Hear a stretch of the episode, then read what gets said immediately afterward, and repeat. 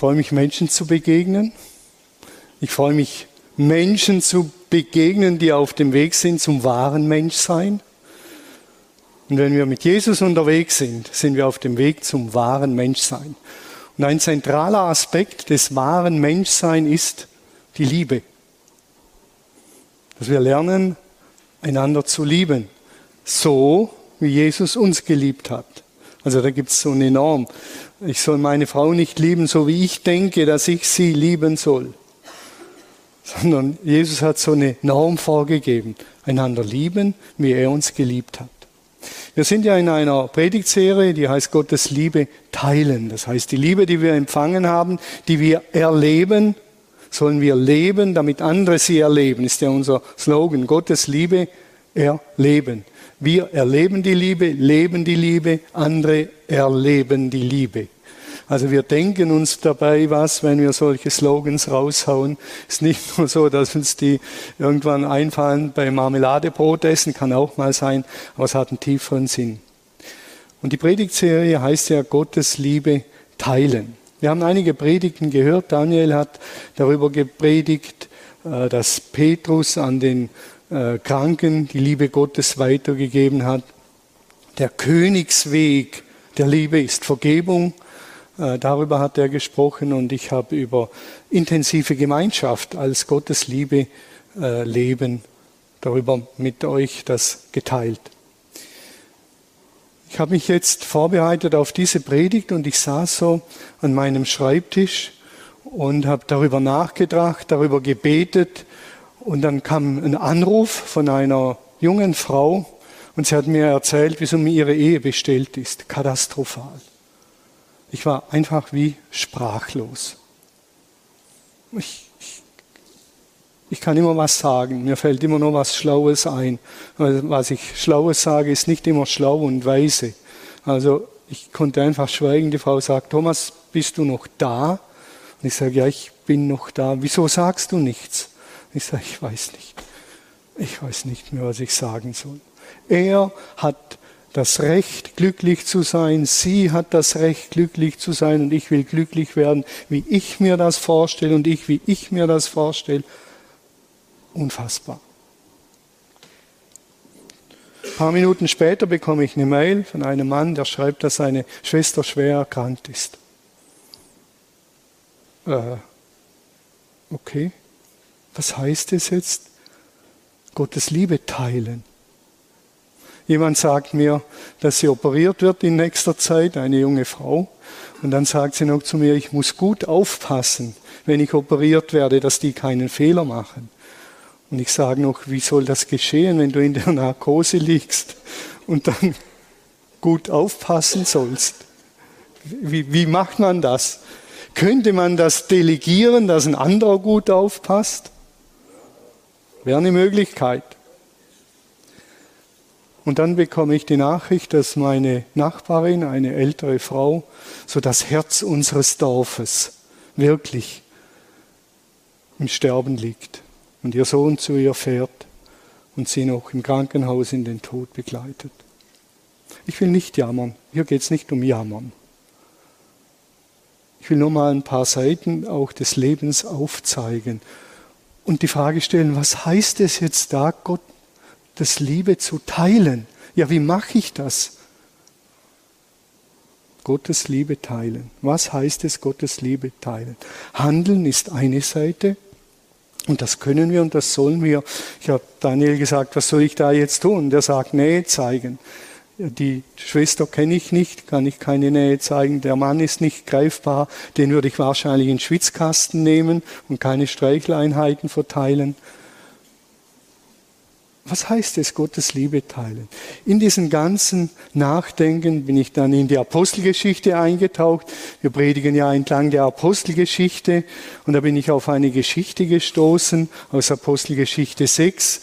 Es gab Schwierigkeiten, Unruhe, denn die griechisch sprechenden Witwen sind sich benachteiligt vorgekommen in der schnell wachsenden Bewegung und sie haben gesagt, wir werden benachteiligt. Die äh, äh, aramäisch oder hebräisch sprechen, ansprechenden Witwen, die werden bevorzugt. Wir sind wieder mal die Blöden. Und es gab eine große Unruhe. Und die Apostel, die Führer haben bis dahin das Essen ausgeteilt. Und jetzt gab es eine Umstrukturierung. Das erleben wir hier öfters. Umstrukturierungen, die müssen sein. Ohne Umstrukturierungen bleibt alles beim Alten und wird sterben. Aber der Grund für die Umstrukturierung, den habe ich noch sehr spannend gefunden. Denn die Apostel sagten, wir wollen uns verstärkt unseren eigentlichen Aufgaben widmen. Das müssen wir. Es ist wichtig, dass Witwen diakonisch betreut werden. Es ist wichtig, dass sie zu essen bekommen. Es ist wichtig, dass wir Menschen besuchen. Es ist wichtig, dass wir Menschen anrufen, ihnen Trost spenden. Aber dann sagen die Apostel, als Leiter haben wir noch einen ureigensten, ganz speziellen, zentralen Auftrag und den dürfen wir nicht vernachlässigen. Und das ist eine ganz besondere Art, Gottes Liebe zu teilen. Und das ist beten. Beten. Sie sagen, wir wollen beten. Ich habe mir gedacht, wenn wir in unserer Gemeinde oder heute Morgen so ein Voting durchführen würden, was zeichnet gute Leiter aus? Könnte man jetzt in die Chats reinschreiben, was zeichnet gute Leiter aus? Wenn wir ein bisschen weniger Leute werden, würde ich eine Runde machen, wir würden darüber nachdenken, was zeichnet gute Leiter aus? Würdet ihr sagen, dass sie erstens eifrige Beter sind und zweitens Gute Bibellehrer, das heißt die Relevanz der Bibel für die heutige Zeit entdecken und uns so nahe bringen, dass wir begeistert sind von dieser Bibel, weil wir entdecken, dass sie so bedeutend ist für unsere Zeit und uns was zu sagen hat in unserer Lebensgestaltung. Wow, die Bibel ist ein Buch. Ich habe mich richtig in sie verliebt, seit ich den Leitern zuhöre. Und dann sind es eifrige Beter. Oder würden wir sagen, also gute Leiter sind die bei jedem immer überall sind. Die immer daheim sind, bei jedem Kaffee trinken, endlos Zeit haben. Was zeichnet gute Leiter aus? Apostelgeschichte 6, wir müssen umstrukturieren, dass wir Leiter beten können, Zeit haben, um zu beten. Finde ich spannend. Wir kennen ja manchmal den Satz, ich kann, da kann ich nur noch beten finde ich eine fatale Aussage fast schon. Da kann ich nur noch beten. Eigentlich müsste ich sagen, hey, da kann ich beten. Wenn der mir schreibt, meine Schwester ist todkrank, kann ich sagen, hey, da kann ich beten. Zu der jungen Frau kann ich sagen, delegier bitte das Aufpassen im OP-Saal, wenn du unter Narkose bist, ein einen, der immer da ist, nämlich Jesus. Du kannst beten. Nicht, da kann ich nur noch beten. Ich habe alles versucht, jetzt kann ich nur noch beten, statt zu sagen, da kann ich beten. Das kann ich.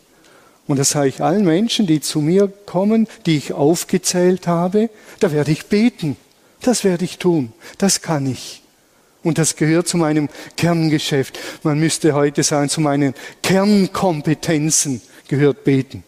Hoffentlich gehört zu meinen und Daniels Kernkompetenzen und unserer Leiter beten. Und dann habe ich mit diesem Fokus Beten die Apostelgeschichte nochmals durchgelesen. Das war hochspannend, wie häufig in diesem Buch, das ist ja die Geschichte der ersten Gemeinde, der ersten Jahrzehnte der Gemeinde, wie häufig, und ich kann nur eine kleine Auswahl bringen, wie häufig da Beten vorkommt. Das ist echt verrückt, wie häufig da Beten vorkommt. In Apostelgeschichte 1.14, normalerweise müsste es jetzt erscheinen, ich schaue nochmals nach. Ja, wir sind verbunden. Gut, also, irgendwann kriegen wir das noch hin mit meinem wunderbaren äh, iPad. Jetzt kommt's. Apostelgeschichte 1,14. Sie bildete zusammen mit den Frauen eine große Gruppe, die sich beharrlich zum Gebet traf. Beharrlich haben sie sich zum Gebet getroffen. Das war vor der Ausgießung des Heiligen Geistes. Und wir können uns jetzt natürlich fragen, um was haben sie gebetet? Um was haben die gebetet? ganz am Anfang der Apostelgeschichte. Die haben fortgeführt, was Lukas gesagt hat. Wenn ihr schon, die ihr böse seid, euren Kindern gute Gaben gebt, wie viel mehr wird der Vater denen den Heiligen Geist geben, die ihn darum bitten? Und ich bin überzeugt, darum haben sie gebetet. Vater, schick deinen Heiligen Geist. Die Zeit ist reif. Schick ihn jetzt. Und daran haben sie festgehalten. Und das haben sie Gott immer wieder gesagt, geschwiegen, die Hände ausgestreckt, sind hin und her gelaufen, haben gesagt, Vater, schenk deinen Heiligen Geist. Schenk deinen Heiligen Geist. Dann kommt Apostelgeschichte 2 und der Heilige Geist wird ausgegossen. Und dann kommen wir in Apostelgeschichte 2, 42. Und dort lesen wir, dort lehrten die Apostel, dort brach man das Brot miteinander und lernte vor allem beten. Die schnell wachsende Gemeinde hat vor allen Dingen gelernt zu beten. Und man lernte zu beten. Kerngeschäft. Beten lernen. Und Apostelgeschichte 12.10 geht es dann weiter.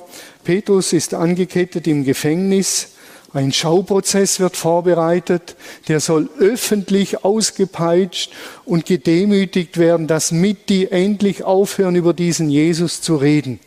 Und die Reaktion der Gemeinde, was macht die Gemeinde? Sie ruft zu einer Demonstration auf. Und dann gehen sie vors Gefängnis und demonstrieren und sagen, wir wollen Petrus sehen, wir wollen Petrus sehen. Wie die Corona-Gegner. Wir wollen alles schwindeln. Was macht die Gemeinde? Ihr wisst's. Trotzdem übersetzt Friedrichshaupt oder gerade deswegen, weil die Situation so aussichtslos war und auswegslos, gerade deswegen betete die Gemeinde mit aller Kraft. War die Reaktion. Petrus wird inhaftiert und die Gemeinde betet mit aller Kraft. Ich weiß nicht, was sie gebetet haben, keine Ahnung, aber sie haben gebetet. Sie sind vor Gott gestanden, gesessen, gekniet, gelegen und sie haben gebetet. Gott, schenk ein Wunder. Lass diesen Petrus, diesen Fels wieder zu uns zurückkehren. Und nachher kommt er ja zurück und sie glauben es ja nicht mal, denken es wäre ein Gespenst. Aber die haben so gebetet und glauben gar nicht, was sie beten oder keine Ahnung, was die geglaubt haben. Aber sie haben eifrig gebetet zu Gott geschrien.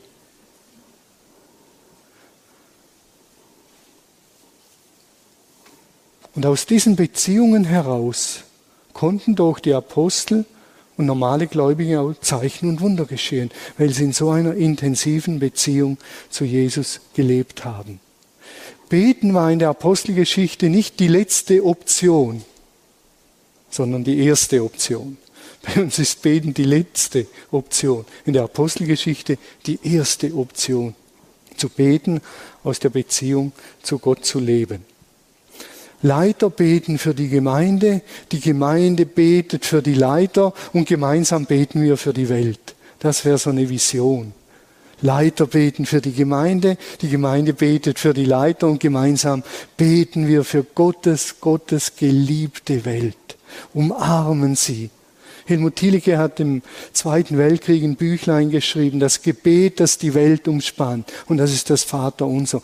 Hat in mir so ein wunderschönes Bild geweckt. Unsere Gebete umspannen die Welt. Gemeinsam beten wir für diese Welt und leben aus der Beziehung zu Gott. In den Anfängen meines Christenlebens war das meine Sehnsucht, so in einer intensiven Beziehung zu Jesus zu leben, so Wunder zu erleben, dass Gott mir begegnet, dass er irgend so einen Blitz vom Himmel fallen lässt, der dann quer rüberschlägt und senkrecht wieder hochgeht, so ab und zu sowas zu erleben. Und dann bin ich eines Tages nach Hause gefahren und äh, Stockach rausgefahren, es war der Anfang der mobilen Blitzer. Und ich fahre so Auto und ich bete so und sage, Jesus, wäre noch schön, bevor ich heimkomme, nur ein kleines, feines Zeichen, dass es dich gibt. Und dann sehe ich da in der Ferne so ein Peng, so ein rotes Licht aufblitzen und ich denke, wow. Und dann sage ich, Jesus, wenn ich näher komme, lass es nochmals blitzen. Und ich fahre dahin und es blitzt nochmal. Und ich fahre vorbei und denke, ach, Scheiße. Das war ja ein Blitzerkasten. Weiß ich nicht mehr. Später habe ich gedacht, ich glaube, Jesus hat Humor. Der, der hat gesagt, Thomas, du bekommst ein Zeichen. Es wird witzig.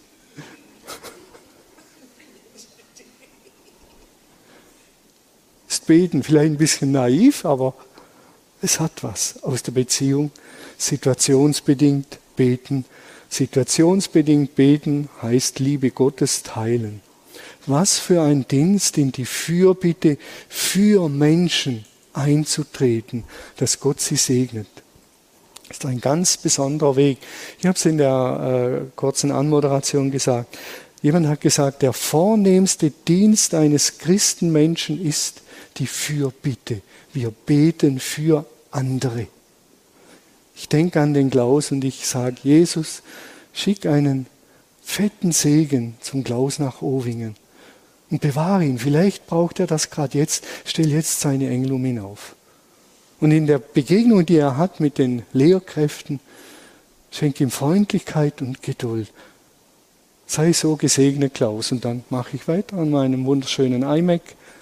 Und dann fällt mir vielleicht der Daniel Baltrusch ein und so weiter. Vornehmste Dienst eines Christenmenschen ist beten. Ich kann natürlich auch an den Klaus denken und mal überlegen, was er für Nachteile hat und wo er mich ärgert. Wenn ich lange nachdenke, würde ich sogar was finden, wenn ich sehr lange nachdenke. Ehrlich, Klaus. Es kommt immer darauf an, auf was man sich fokussiert, an was man denkt. Situationsbedingt beten. Wie sollen wir beten?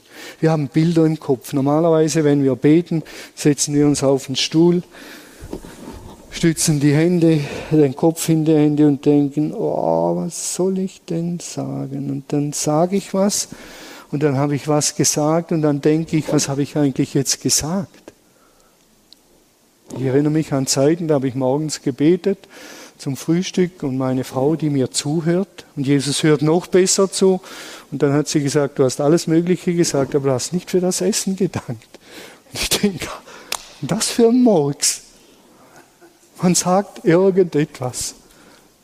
Aber man ist nicht sich dessen bewusst, dass Jesus hier neben mir sitzt und sagt, Thomas, ich nehme dich ernst und ich höre dir zu.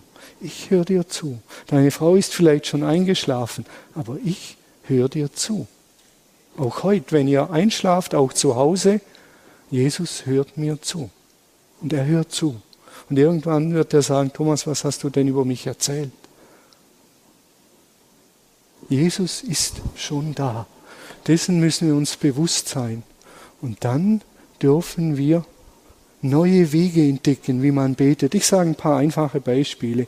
In den letzten Jahren habe ich neue Gebetsspaziergänge entdeckt. Laufen, gehen, beten.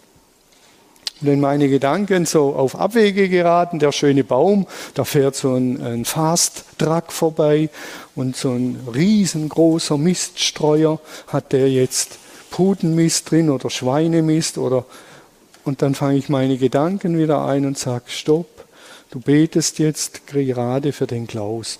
Und ich bete jetzt und ich sage, Jesus, was braucht der Klaus? Für was soll ich beten? Was soll ich tun? Kann gut sein, dass er sagt, schreibe ihm eine WhatsApp. Ich muss meine Gedanken immer wieder einfallen, aber unterwegs sein und beten hat was Lebendiges. Man sitzt nicht da und dümpelt und döst vor sich hin, sondern man ist aktiv. Versucht es mal, Gebetsspaziergänge. Sagen, Herr, segne die Becky. Eine junge Frau, die im, äh, im, im sozialen Bereich tätig ist, Herr, segne sie. Ich sehe sie vor mir. Gib ihr Liebe für die Menschen. Erfülle ihr Herz mit deinem Geist. Und dann bleibe ich dabei. Ich nehme einen Zettel, und das brauche ich, Post-it-Zettel, habe ich neu entdeckt die letzten Jahre. Wenn mir jemand sagt, bitte bet für mich, dann schreibe ich es auf den Zettel, weil ich es wieder vergesse. Dann wird der Mensch operiert, kommt, Thomas, OP, super verlaufen, vielen Dank für deine Gebete. Und ich werde ganz bleich und denke, wieder nicht gebetet. Zum Glück haben andere gebetet. Deshalb schreibe ich, hier steht Ruth drauf. Ruth hat mir gesagt, was sie beschäftigt und ihre Not. Und dann schreibe ich Ruth drauf. Es hängt an, meinem, meiner Wand. Oder ich nehme es mit in der Hosentasche und gehe spazieren und bete. Und immer wenn ich die Hand in die Tasche stecke, merke ich den Zettel. Und irgendwann ist es gut und der Zettel wandert ins Altpapier. Das muss man, sonst hat man 200.000 Zettel. Das sind so ganz kleine Dinge, die wir brauchen. Die Absicht ist da, aber es zu tun ist was anderes. Oder ein Herzensgebet, ein ganz einfaches Herzensgebet. In die schwierige Ehesituation bete ich meistens nur diesen Satz, Jesus, du Sohn Gottes, erbarm dich. Erbarm dich. Ich weiß nicht, Herr. Ich muss dich ja nicht informieren, wie es aussieht bei denen. Du weißt es eh besser. Und ich muss dir auch nicht vorschreiben, was zu tun ist. Du weißt es eh besser. Euer Vater weiß, was ihr braucht. Aber ich will es dir sagen, Herr, erbarm dich, vergib und mach neu. Es ist ein Herzensgebet in viele schwierige Situationen, dass ich bete. Jesus, du Sohn Gottes, erbarm dich. Vergib und mach neu.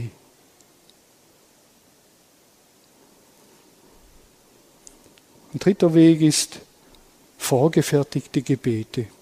Aus der Bibel oder vorgefertigte Gebete von alten Betern. Verleih mir, gütiger und heiliger Vater, in deiner Huld einen Verstand, der dich versteht, einen Sinn, der dich wahrnimmt, einen Eifer, der dich sucht und ein Herz, das dich liebt, ein Tun, das dich verherrlicht eine Geduld, die auf dich hart. Gib mir deine heilige Gegenwart, einen guten Tod und eine glückliche Auferstehung im ewigen Leben. Das kann ich an den Anfang des Tages stellen. Und dann sage ich, Jesus, ich meine das Gebet so. Und das mit dem guten Tod, bitte sorg dafür, dass es nicht so bald kommt. Ich bin noch gern hier auf dieser Erde. Und das mit dem Eifer, Herr, du weißt, dass mit mir manchmal die Gäule durchgehen, dann bremst mich. Und man hat ein Gebet, dem man entlang geht. Gebetstrios, um sich zu treffen, um zu beten. Bei uns gibt es Gebetstrios. Jetzt kommt ein kurzer Werbeblock für Gebetstrios. Gebetstrios sind kleine Gruppen, zwei, drei Leute, die treffen sich regelmäßig, um zu beten. Ich bin seit 21 Jahren in einem Gebetstrio. Wir treffen uns so gut es geht einmal in der Woche, beten, reden miteinander, beten und frühstücken miteinander. Ihr seht hier Kai Kortkamp und Esther Weber sind zuständig. Kai Kortkamp ist der Ansprechpartner. Wenn ihr Interesse hättet, hättet an einem Gebetstrio in eurer Umgebung, dann meldet euch bei Kai. Er wird euch zurückschreiben, ob es andere Leute gibt, die Interesse haben in eurer Region. Das sind kleine Gruppen. Wir nehmen einander die Beichte ab, wir reden miteinander manchmal, mehr reden als beten, um einen festen Rahmen zu bekommen. Ich weiß, am Donnerstag um sieben, wenn ich zu Hause bin, kommen meine Brüder und dann wird geredet und gebetet. Die kommen. Kann ich nicht sagen, oh, gestern war es spät und boah, ich habe keine Lust und Rücken tut so weh heute Morgen und die Augen brennen und der Kopf brummt. Das Hörgerät ist noch nicht aufgeladen. Ich glaube, ich bleibe im Bett. Nein, die klingeln gnadenlos. Also gibt es nur eine Chance, aufzustehen und zu beten. Wir werden an dem Punkt noch mehr äh, Werbung machen in nächster Zeit. Das sind so ein paar ganz einfache, schlichte Tipps. Ich will als nächstes euch noch äh, etwas mit auf den Weg geben. Beten, sagen wir ja, ist Reden mit Gott und Hören. Im Willen Gottes beten. Petrus sah den Kranken an der schönen Tür oder am schönen Tor und er hat gewusst, Gott will den heute heilen. Heute den. Und das ist Jesus-Tradition. Jesus sagt, ich tue nur die Werke, die ich den Vater tun sehe. Ich sehe die Menschen und ich sehe sie mit den Augen Gottes und dann weiß ich, Christian, das ist jetzt dran, das spreche ich aus und es kommt. Und so hat Petrus aus der Beziehung zu Gott gelebt. Gottes Willen beten heißt, dass wir mit Gott verbunden sind, mit Gott verbunden bleiben. Und ich habe, ich darf es hoffentlich noch sehen, sechs Stufen, ihr habt es auf euren Zettel, sechs Ebenen oder sechs Stufen des Gebets als Leitplanke. Als Leitplanke. Ihr seht es jetzt da vorne, sechs Stufen des Gebets. Da ist einmal Buße und Schuld, Bitte und Fürbitte, Angewiesenheit und Hilflosigkeit sind die Themen. Dank und Fürdank ist äh, äh, der Typ des Gebets. Hilfe und Güte sind die Themen. Lob und Klage in allem du, Anbetung du Gott allein. Und beschauliches Beten ist Sein vor Gott. Es geht nicht darum, dass wir diese Stufen Schritt für Schritt erklimmen. Es geht nur darum, dass wir sowas wie eine Leitplanke haben, wie ein Gesprächsfaden. Wenn wir miteinander reden, gibt es auch ein paar Gesprächsregeln. Eine Gesprächsregel ist, man lässt sich gegenseitig aussprechen, wenn es gut kommt. Eine andere Gesprächsregel kann sein, ich Botschaften weitergeben. Eine dritte kann sein, ich will mal sagen, ohne dass das Gesagte gleich bewertet wird, sondern bitte verstehe, was ich meine. Und wenn du es gut verstanden hast, dann können wir in die nächste Stufe der Bewertung. Da gibt es ganz hilfreiche Regeln und so auch beim Beten. Wir sind beim Beten in der Bitte und in der Fürbitte und das war's und vielleicht noch Dank. Das sind die Schwerpunkte. Und das ist schade. Beten ist viel, viel mehr. Beten kann Lob und Klage beinhalten. Klage. Ich klage Gott mein Leid. Das heißt nicht, ich jammer ihm die Ohren vor, sondern klagen meint, ich reich bei Gott Klage ein und sag Gott, sorg du für mein Recht. Hier geschieht mir Unrecht. Hier geschieht mir Unrecht. Bitte sorg für mein Recht. Das ist ja Klage. Und es kann sein, Gott sagt, ich kümmere mich drum, aber ich muss dir eins sagen, du bist im Unrecht, nicht der andere. Denn ich bete und sage, sorg du für Recht, sorg für Recht. So hat Hiob gebetet. Er hat seine Klage eingereicht und gesagt, Gott, mir geschieht hier Unrecht. Sorg du für mein Recht. Ich habe vor einigen Monaten oder Jahren habe ich eine Freizeit geleitet, da war eine Frau, die hat mir ihr Leid geklagt, wirkliches Leid wegen ihrem Ehemann, der war auch dabei. Und dann habe ich ihr gesagt, geh in den Wald und schreib deine Klage und reich sie bei Gott ein, nicht bei mir. Deshalb steht ja bei diesem Gebet Lob und Klage in allem du Gott. Ich komme mit allem zu dir. Du bist der erste Adressat. Wenn ich Klage habe, ist Gott der erste Adressat, nicht meine Frau, nicht mein Arbeitskollege, sondern Gott damit ich nicht schlecht über andere rede, reiche ich bei Gott ein. Sie geht in den Wald, reicht ihre Klage ein, hat gesagt, so was habe ich noch nie erlebt, dass man Klage einreichen darf bei Gott und sagt, doch, liest die Psalmen, reich mal Klage ein und sag ihm. Und sie macht das.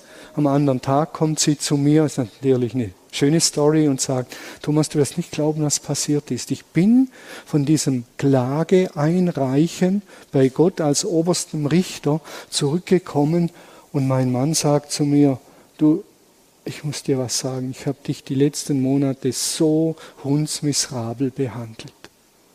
Es tut mir so leid. Verzeih mir. Lass uns neu anfangen und lass uns Wege finden, dass ich dich nicht mehr so schlecht behandle. Da ist was passiert. Klage ist auch eine Form des Betens und das gehört mit, mit unbedingt mit dazu. Dank und Fürdank, Hilfe und Güte.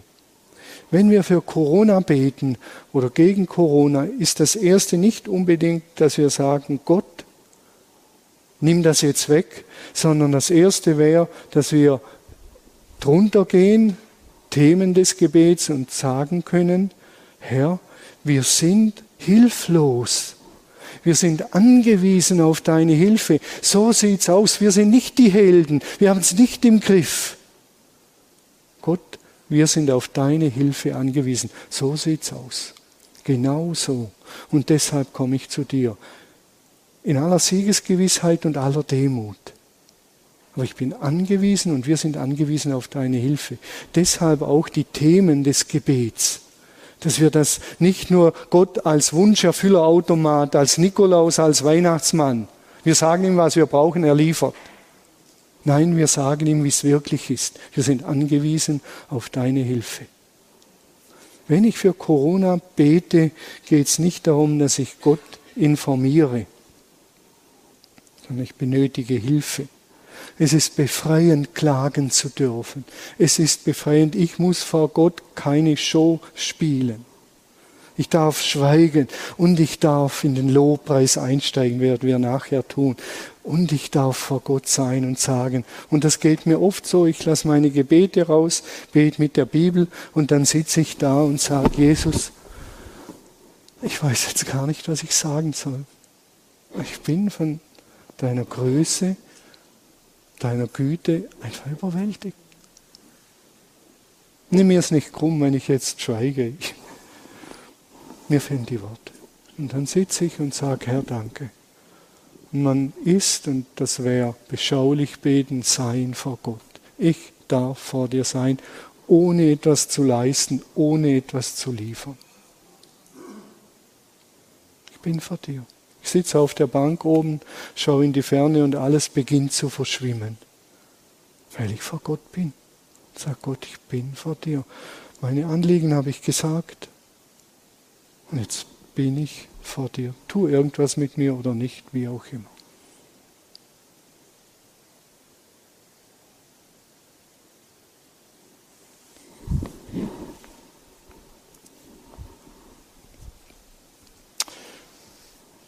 Beten ist Reden mit Gott und Hören.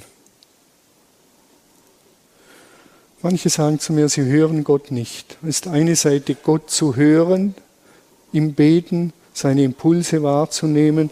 Und eine zweite Möglichkeit ist, und die ist sicher, dass wir Gott hören, indem wir in der Bibel lesen. Denn in der Bibel und durch die Bibel spricht Gott zu uns. In den Geschichten, in den Stories, nicht nur in den Geboten, sondern in den Geschichten, in den Psalmen, in der ganzen Bibel spricht er zu uns. Ich lese in der Bibel und ich merke eine Herzensregung, komme mit Gott darüber ins Gespräch.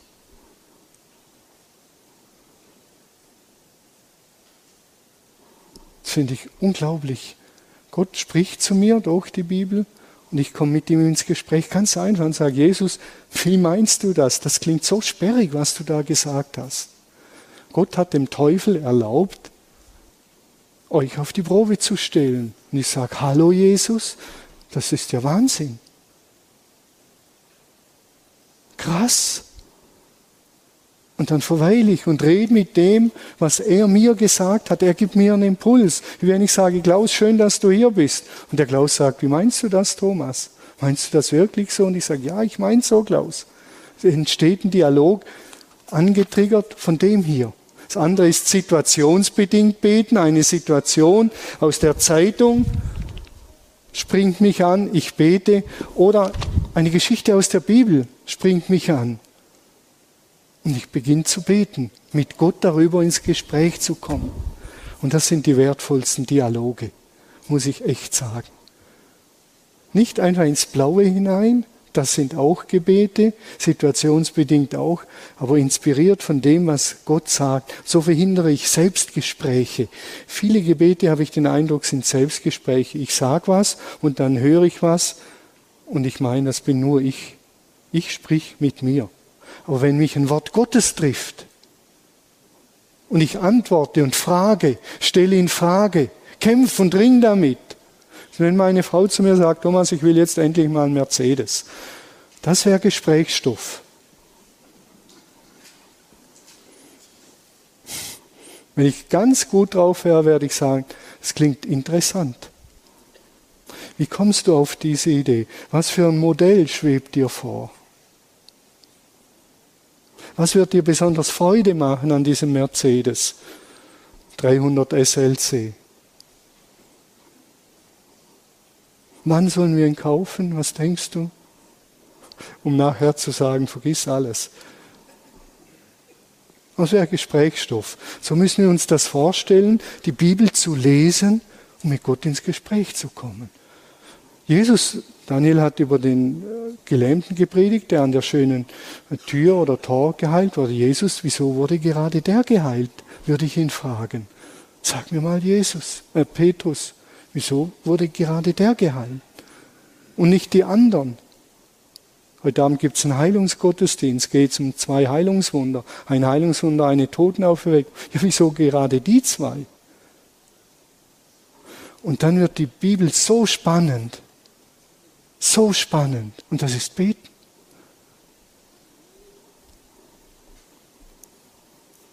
Beten ist nicht Gott informieren. Beten ist, wenn wir situationsbedingt in die Fürbitte eintreten, wenn wir die Bibel zur Hand nehmen. Das sind die zwei Lektüren, die Tageszeitung und die Bibel. Und der Heilige Geist, der in mir wirkt. Und dann wird Beten spannend. In unterschiedlichen Formen, kurzen Ad-Hoc-Gebeten, Gebetsspaziergängen, hier drin sitzen vorm Kreuz, wie auch immer.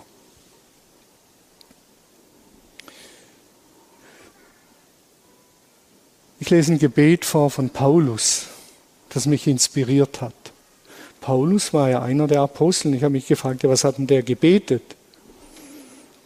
Und die Briefe sind durchzogen von Gebeten. Ihr habt hinten auf diesem äh, schönen Kärtchen, habt ihr hinten drauf neutestamentliche Gebete, Gebete, die Menschen gebetet haben, denen entlang man beten kann. Und das schreibt, bete Paulus wie sollen wir Gott nur dafür danken, dass er uns durch euch so viel Freude schenkt? Schreibt er an die Gemeinde zu Thessaloniki. Nur schon der erste Satz hat bei mir ausgelöst, dass ich sage, Jesus, jetzt muss ich mal überlegen, ob die Gemeinde Lindenwiese in mir so viel Freude auslöst, wenn ich an sie denke.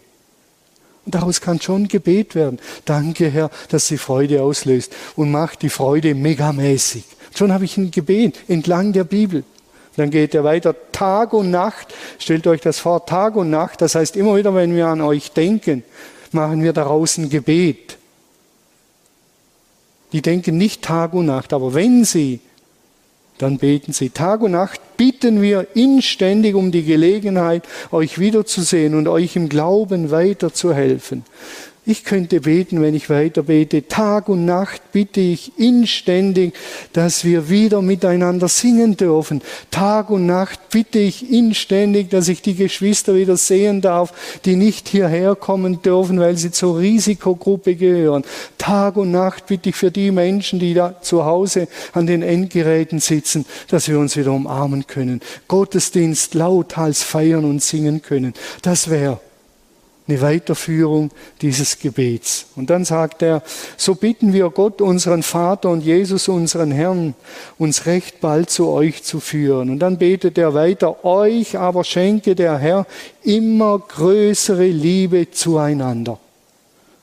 Gottes Liebe teilen. Euch schenkt der Herr immer größere Liebe zueinander. Stellt euch vor, Daniel und ich und die ganze Leitung werden immer wieder so beten und sagen, Herr, schenkt der Gemeinde größere Liebe zueinander auch jetzt in dieser Corona-Zeit, kreative Wege, um diese Liebe, äh, dieser Liebe Hände und Füße zu geben. Euch aber schenke der Herr immer größere Liebe zueinander und zu allen anderen Menschen. Wir sind wieder, was ich anfangs gesagt habe, die Leitung betet für die Gemeinde, die Gemeinde für die Leitung und gemeinsam beten wir für die Welt.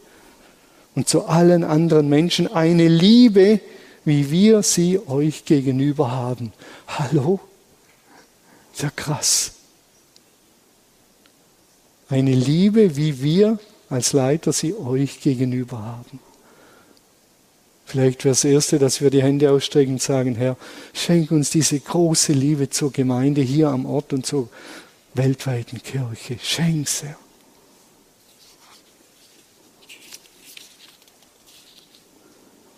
Noch ein Gebet entlang der Bibel ein heftiges Gebet.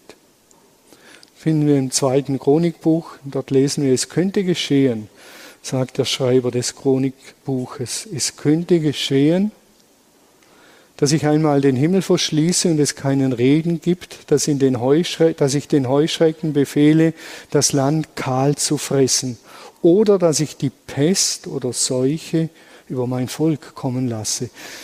Uah, wenn ich das lese, beginne ich schon zu beten und zu sagen, Herr, wie meinst du das? Lässt du das zu oder machst du das aktiv?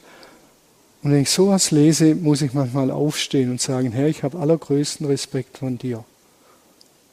Du bist der Herr über Leben und Tod, über alles. Das bist du, der Heilige.